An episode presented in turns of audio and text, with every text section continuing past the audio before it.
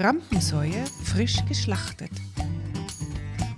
Und jetzt kommt ein, ein junger Komödiant aus München und dann ging ein Pfeifkonzert los, weil Da habe ich gar nicht gewusst, dass es besser ist, wenn man nicht vollgefressen auf die Bühne geht.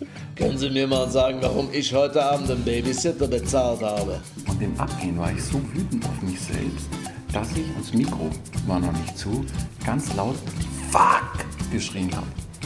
Die schönsten Bühnenkatastrophen erlebt und erzählt von Michi Altinger und Alexander Liegel. Folge 7. Das verdammte Zusammenspiel. Zu Gast Stefan Zinner, Ja, aber ich war sehr aufgeregt und war sehr, uh, it was a, a great honor to be there. Thomas Hochkofler, Äh, ich krieg den Degen nicht raus. Und denkt, okay, der hat echt ein Problem. Claudia Schlenger und Hans Mallenhammer. Aus dem langweiligen Leben des Alkoholikers Alois Unsereiner. Genau. und ein variantenreiches Ächzen. Ja, und da sind wieder die zwei Rampensäue. An meiner rechten Alexander Liegel, ein sehr beschlagener Kollege, wenn es um Historie geht, wenn es um die Geschichte von herrlichsten Katastrophen geht. Und neben mir Michi Altinger, ein Solo-Kabarettist, der aber so gut wie nie Solo spielt, weil er Menschen um sich haben will. Ah, wunderschön. Ja. Das verdammte Zusammenspiel, der Titel unserer heutigen Folge, äh, da kennst du dich aus. Also du kannst du einen historischen Abriss vielleicht dazu geben. Ja, man kann es so sehen. Also man kann äh, sagen, behaupten, das behaupte ich jetzt einfach mal, dass ähm, dieser berühmte Dichter und Philosoph Thespis, der Thespis, ähm, gibt es in der Theatersprache gibt es auch den Thespis-Karren, das wäre dann, das, wär dann äh, das Gerät, mit dem, mit dem äh, die, Flieg, die, die, die, die umherziehenden Gaukler rumgefahren sind. Okay. Und, die- wann war der Thespis? Der war 600 vor Christus Okay, in und um äh, Athen. Habe ich persönlich nicht mehr erlebt. Im S-Bahn-Bereich Athen war der so. Jetzt. Genau. Ähm, und hat, hat äh, zum ersten Mal, da waren, es, waren also, es gab Chöre, es gab schon lange Chöre, weil so mit diesen so Festspiele, so Kultspiele wurden schon gemacht, also so eher religiöser Das Art. war damals für die Leute Theater, wenn ein Naja, Chor auf der Bühne es steht. war Theater, Theater in dem Sinn gab es noch nicht, sondern es waren, waren so, so, so tagelange äh, kultische, äh, religiöse Spiele. Und es hat sich dann so äh, entwickelt, es blieb auch noch religiös und kultisch, aber und das trotzdem. hat damals schon in Amphitheatern Das, stattgefunden. war, das wird in solchen, ähn, solchen und ähnlichen äh, Dingen fest, äh, stattgefunden haben, ähm, akustisch sehr ausgefeilt. Und der hat angefangen und hat aus diesem Chor, den es immer schon gab, der gleichzeitig gesprochen hat, einen rausgelöst. Einen und hat ihn hingestellt und gesagt, du bist jetzt solo und jetzt unterhalte dich mit dem Chor. das war der erste Schauspieler sozusagen. Der erste Schauspieler. Das ist ja Wahnsinn. Äh, Wenn ich mir vorstelle, äh, der erste Schauspieler der Weltgeschichte, der dann das erste Mal alleine da steht, was macht man denn da? Ja, äh, Gottes Entschuldigung, was, Willen? der, was der? Na, du bleibst jetzt da stehen.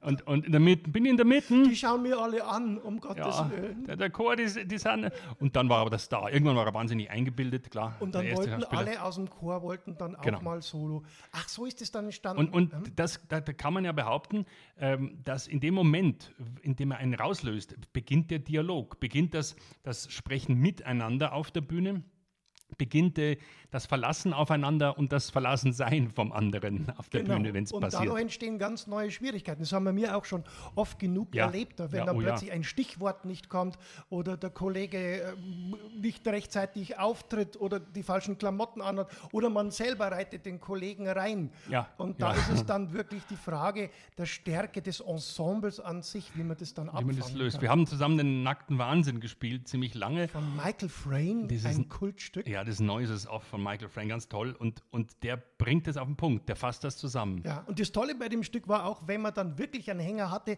dann fiel das nicht so auf, weil Hm. im ganzen Stück ging es eigentlich nur im Umhänger, also großer um, Spaß. um, um, die, großes- um die Fehler, die man irgendwie zu überbrücken sucht. Denn, und das ist jetzt das Entscheidende beim Zusammenspiel, noch viel mehr als beim Solo, weil der Solo, der, der Solo-Mensch kann sich retten, kann ein bisschen improvisieren, kann mal nachdenken, kann das zum Thema machen. Beim Stück oder beim, beim Ensemblespiel, da brauchst der andere und es muss einfach weitergehen. Und das ist das Entscheidende. Genau, man muss irgendwie zum Schluss dann noch hinkommen, weil sonst wird der Abend sehr, sehr lang. Ja. Und wir haben uns jetzt bei dieser Folge, haben wir uns, äh, wie soll ich sagen, ein bisschen Hilfe geholt von Kollegen, die viel Schauspiel auch machen. Ja, richtiges Theater. Einen. Kollegen, also der, der macht auch Kabarett zusammen mit Hannes Ringelstetter auch. Den Stefan Zinner, den, den kennt man vom Nockerberg, kennt man den von den Eberhofer Krimis Ja, ja, und, und verschiedenen Krimi-Formaten kennt man ihn. Und der hatte tatsächlich einen sehr spannenden ersten Auftritt in den Kammerspielen in einer Inszenierung von Dieter Dorn und hat da gleich einmal einen Vogel abgeschossen. Damals war ich auf der Schauspielschule zu München und habe in die, wie sagt man, hoch angesehenen Münchner Kammerspiele eine, nicht mag ich sagen Statistenrolle, nein, es war eine Sprechrolle, eine tragende Rolle in King Lear, im wahrsten Sinne des Wortes, weil ich Rolf Beusen von der Bühne getragen habe. Aber egal, ähm, ich habe einen Satz gehabt, also das ist jetzt nicht mehr Statisterie, das ist ja praktisch eine Hauptrolle. Und ich war Scherge. Und äh, das war so ein Riesending, hat ewig da, glaube ich, vier Stunden dort und inszeniert. Und der Scherge ist ab und zu auf die Bühne gekommen, hat mir ja was weggerammt, hat aber Fahne reingerammt in den Bühnenboden, hat seinen berühmten Satz gesagt und dann ist er da abgehauen.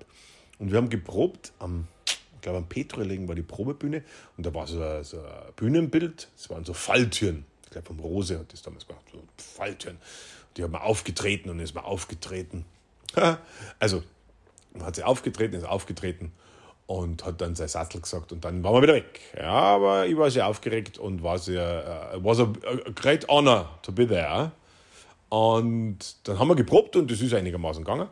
Und dann kam das erste Mal, also die Aufführung, die richtige Aufführung äh, in den Kammerspielen in der Maximilianstraße und ich war natürlich sehr aufgeregt. Und mein erster Auftritt war mit einer Fahne und ich stand so hinter dieser Falltür und mir wurde, also sag mal, es gibt im Theater Lichtzeichen, ja, die, die für die, wenn man nicht auf die Bühne sieht oder so, äh, signalisieren, wann man auftreten muss. Wir haben es aber nicht gesagt, wie das genau funktioniert. Sie sind einfach davon ausgegangen, dass ein Schauspielschüler, der ins große Theater will, das weiß. Und äh, normal ist so, dass äh, Lichtzeichen an heißt Obacht und Lichtzeichen aus heißt Auftritt. Das war mir aber nicht bekannt. Ja, also stand ich mit meiner Fahne hinter dieser Falte und dieses Lichtzeichen ging an, was für mich ein absolut klarer Startschuss war. Ne? Und dann habe ich halt diese Tür aufgetreten. Man muss dazu sagen, dass vorher noch auf der Bühne einige Statisten waren, also Schauspieler, Schauspielerinnen ohne Satz, nicht zu vergleichen mit mir. Und die haben halt ein bisschen was weggerammt und, und da waren so von der Reise, waren so Koffer und Zeige, und das haben die weggerammt, ja. Das war deren Aufgabe. Und dann kam halt ich und ich habe diese Tür falsch, zu früh aufgetreten und die ging nicht ganz runter. Und ich vernahm noch ein Ich war aber so aufgeregt, dass ich nicht drauf gekommen bin, dass da vielleicht wer drunter sein kann hat. Und hab dann halt, bin raus, es ging ja, also ich war ja eigentlich so weit, so gut offen, diese Falltür. Hab nur mal ein bisschen mit meinem doch zarten Gewissen nachdruckt, was nochmal gemacht hat, so. Und dann hat sie ein Statist leidend aus unter dieser Falltüre so rausgedreht. Also äh, ihm geht's gut, das weiß ich. Er hat auch keine Folgeschäden. Ja? Und, aber er war, hat mir einen bösen Blick zurecht zugeworfen, war aber nicht weiter verletzt. Und ist dann von der Bühne geschlichen und ich stand da mit meiner Fahne, habe meine Aufgabe war einmal zu machen. Und dann bin ich runter und habe die in den Bühnenboden gerammt. Und äh, die Schauspielerinnen und Schauspieler, die eigentlich nach vorne weiter spielen sollen, Holzmann, Beusen etc., ähm, die, die haben nimmer nach vorn geschaut, weil die alle lachen müssen und haben nach hinten geschaut, in meine Richtung und haben ihr Lachen nicht dem Zuschauer präsentiert. Ja, und ich bin dann äh, wie ein räudiger Hund bin ich abgetreten und auf der anderen Seite der Bühne wurde ich dann vom Inspizienten in, äh, empfangen und der hat mir dann einen Einlauf verpasst. Also er hat mir gesagt, wie es so funktioniert am Theater der Hamdacher. Holzmann und Beusen haben gelacht. Ja. Damit toll. rechnet der Kammerspielbesucher nicht unbedingt, Nein. gerade bei King Bei Lear. King Lear. Das ist Ja, jetzt nicht so unbedingt das Das Schenkelklopferstück. Kicher, Kicherstück. Nein, das ist es nicht. Das ist es gar nicht. Aber natürlich reizt das unglaublich zum Lachen. Und aber nur, wir haben ja im Endeffekt das Also gleiche gerade Problem. wenn man ernst bleiben muss, das ist ja wie wenn Ja, du ja. irgendwie im, im Unterricht, im Schulunterricht Ja. gerade ganz äh, schwere äh, Materie lernen musstest und der Lehrer gesagt, jetzt wehe, du lachst. Ja, klar, das ist die Klasse macht ist das gleiche wie ein Ensemble. Wenn einer anfängt, wenn ein die Wenn Konstanze, die Konstanze Lindner zu lang anschaut, Ja. falsch, dann geht nichts anderes Wenn mehr. dann ein, ein Herr Holzmann und Herr Beusen zu Schulbuben werden, das Genau. ist großartig. Ja. Also diese, diese Mischung ist immer Da ist tun wir uns gefährlich. leichter eigentlich, oder? tun uns eigentlich leichter, äh, weil wir natürlich was Komisches machen dürfen immer. Nur, ich glaube, die Verzweiflung, wenn was nicht geht, wenn man nicht in den Ärmel reinkommt oder die, die Perücke äh, runterfällt, ist genauso. Das, das kennen wir sehr gut. Das ja. ist, da ist, sind wir bei King Lear. Das ist dann wurscht. Man hat dann das Gefühl, man steht bei King Lear in den Kammerspielen und kommt nicht raus.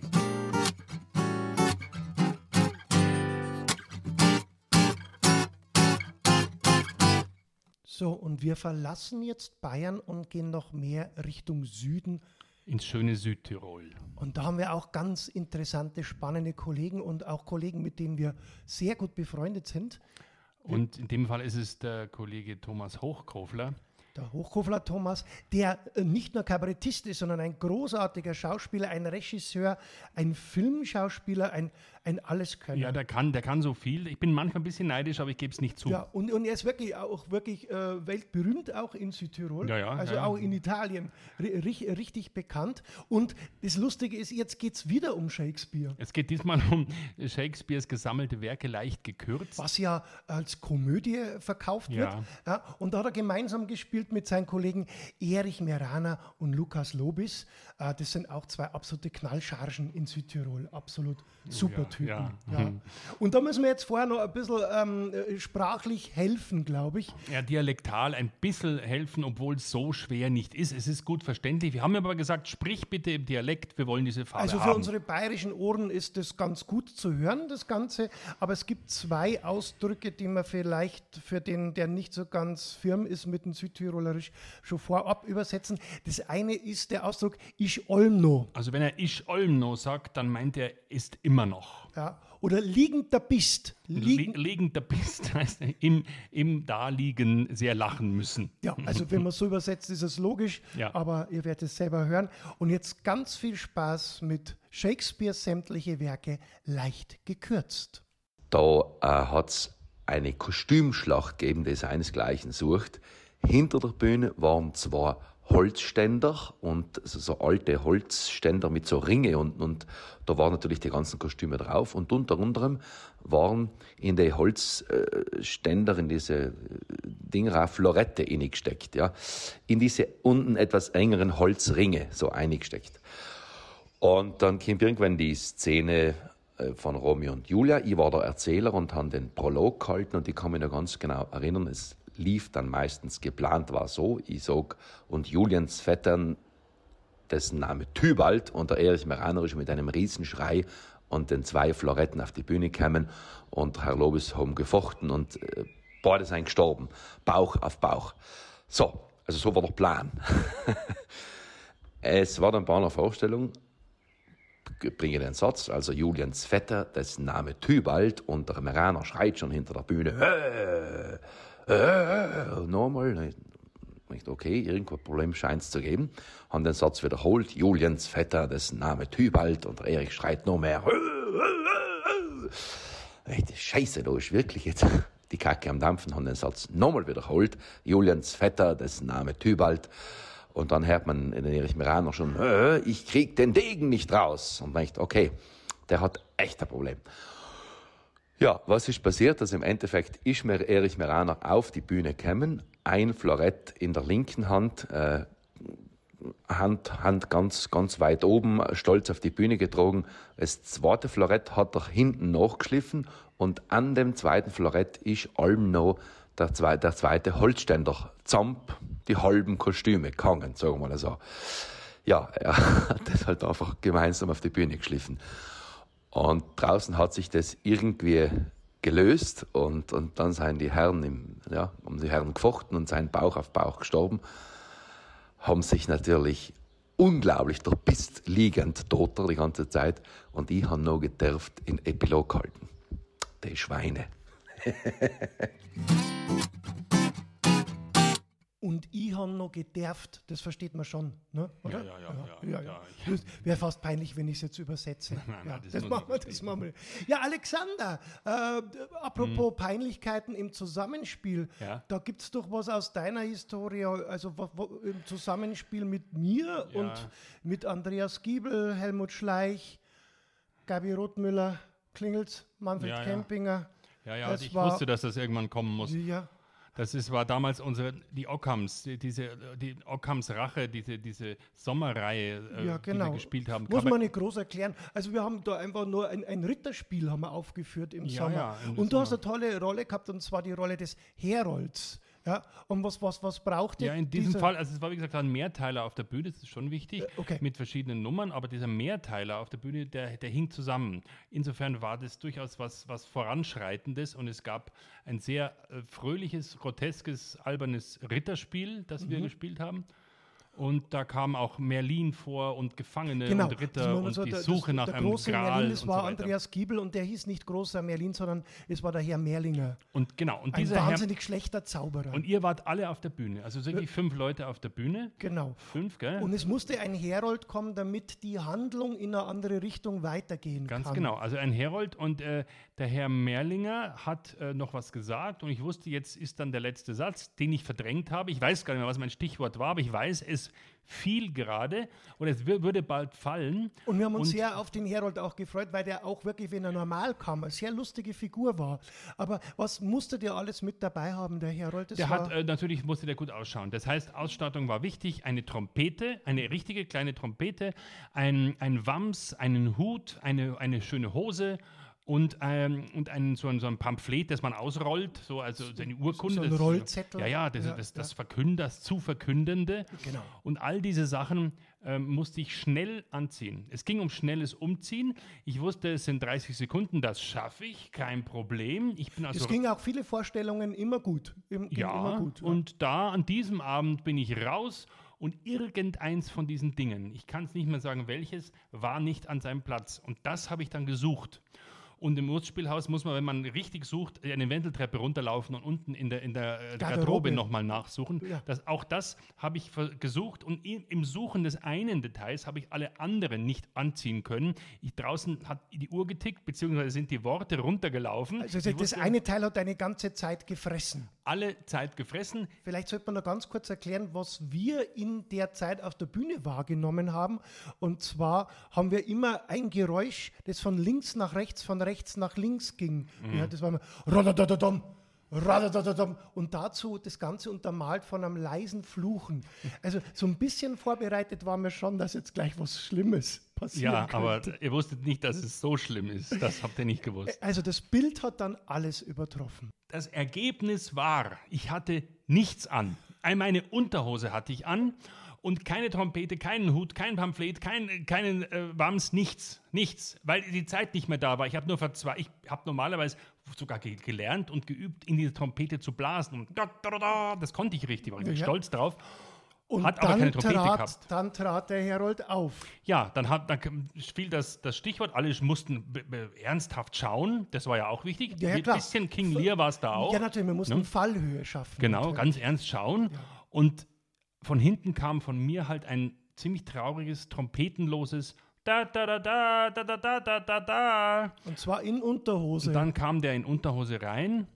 Kein Pamphlet. Ich habe den Text, den, den ich genau sagen musste, auch nie gelernt. Der stand da ja. Genau. Hab dann irgendwas so Ähnliches gesagt und hab dann, äh, weil ich glaube, wir haben dir sogar mit dem Text noch geholfen. äh, geholfen, Also die, die noch sprechen die reden konnten. konnten, weil die, die, die haben neben mir gezuckt. Die haben gezuckt, ich war selber verzweifelt, ich konnte nicht zucken, ich war nur unglücklich.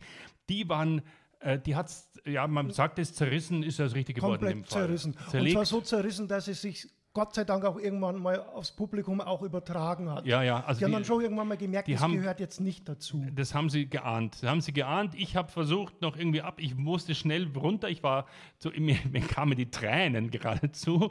Und äh, der, der Gag war, dass am Schluss der Herold sagt, diese Nachricht wird sich jetzt in wenigen Sekunden selbst vernichten. Ist ja an sich schon lustig, aber ich habe nichts gehabt. Mich- ich hätte mich dann sonst irgendwie raffiniert umgebracht. Du ich habe mich hast da einfach. alles vernichtet. Ich habe mich einfach erwürgt und bin gegangen. Du hast auch uns vernichtet. Wir konnten, Ja. glaube ich, minutenlang nicht mehr weiterspielen. Nein, das, das war dann, ja. Ach, herrlich. So, und jetzt kommen wir zu zwei Ikonen im Kabarettgeschäft, Claudia Schlenger und Hans Meilenhammer. Alias Herbert und Schnipsi. Und die zwei sind tatsächlich noch länger schon dabei als wir, Alex. Was, noch vorstellen? länger als wir? Gibt's das? das? Also ich kann mir es auch überhaupt gar nicht, wann soll denn das gewesen sein? Oh, Wahnsinn. Ja, aber, aber auf alle Fälle, die haben auch einen reichhaltigen Schatz an, an Katastrophen. Und wir verlassen jetzt ein bisschen das Theater, wir gehen jetzt rüber zum Kabarett. Aber wir bleiben beim Zusammenspiel. Es ist ein Duo-Kabarett, wo auch einer vom anderen abhängig ist. Oh ja. Und wenn da was außer der Reihe passiert, da gibt es dann garantiert niemand, der sonst noch helfen kann. Ich weiß es noch, wir waren in Nürnberg im Theater und da hat der Hans eine, Burgtheater. ja, im Burgtheater. Und da hat der Hans eine Nummer gehabt und zwar hat er in einen Bierhahn hineingeblasen, einen ganz langen Ton. Und wie hat die Nummer geheißen? Der, aus dem langweiligen Leben des Alkoholikers Alois Unsereiner. Genau, aus dem Und da habe ich genau. e- einen Ton geblasen, so wie man halt auf einem, auf einer Trompeten bläst, der war ungefähr eine Minuten lang. Wow. Ja, musst du dir vorstellen, Ja, es ja. ist ja nicht so, dass er nur eine Minute nicht atmet, sondern er hat eine Minute reingeblasen. Also volle Kraft Volle Kraft. Und ich bin hinter der Bühne und richte mich her für die nächste Nummer. Und plötzlich ist auf der Bühne ein Schlag, ein Wumms. Das Publikum applaudiert. Dann habe ich gedacht, da kann was nicht stimmen. Dann bin ich, habe ich ausgeschaut, flackt er am Boden. Hat ihn umgehaut, ist er bewusstlos, bewusstlos worden. Und die Leute haben das gehört ja, dazu. Ja, und dann habe ich gesagt, Entschuldigung, das hat jetzt nicht zum Programm gehört. Dann habe ich ihn von der Bühne geschleift, gell, hinten hingesetzt und dann bin ich wieder raus. Und das Blöde war, dass die, le- also die nächste Nummer, die ich spielen musste, hieß Die lustige Witwe. Ja, und sie hat noch nicht gewiss gewusst, ob Ja. es jetzt schon wahr ist oder nicht. Ja, und ich wusste, wo kommt er wieder? Kommt er nicht mehr? Kommt er wieder? Verstehst du? Aber er ist wieder gekommen. Für mich war es aber auch äh, eine interessante Erfahrung, weil ich da tatsächlich erlebt habe, was das bedeutet, wenn es einem schwarz wird vor Augen. Weil ich, ich war wirklich, das Erlebnis war, dass ich in einem völlig dunklen, schwarzen Schiffsbauch bin, dass es da irgendwas, dass irgendwas gegen die Wände gerade gerumpelt hat. Das muss der Bierhang gewesen sein, der mir runtergefallen ist. Oder dein Kopf. Aber also es war jedenfalls völlig schwarz. Für Okay. Wahrscheinlich ganz kurz, weil ich habe mir dann von ihr schon ausführen lassen. Aber the show must go on. Er Aber da. natürlich, es ist Ja. das härteste Business der Welt. Ja, genau.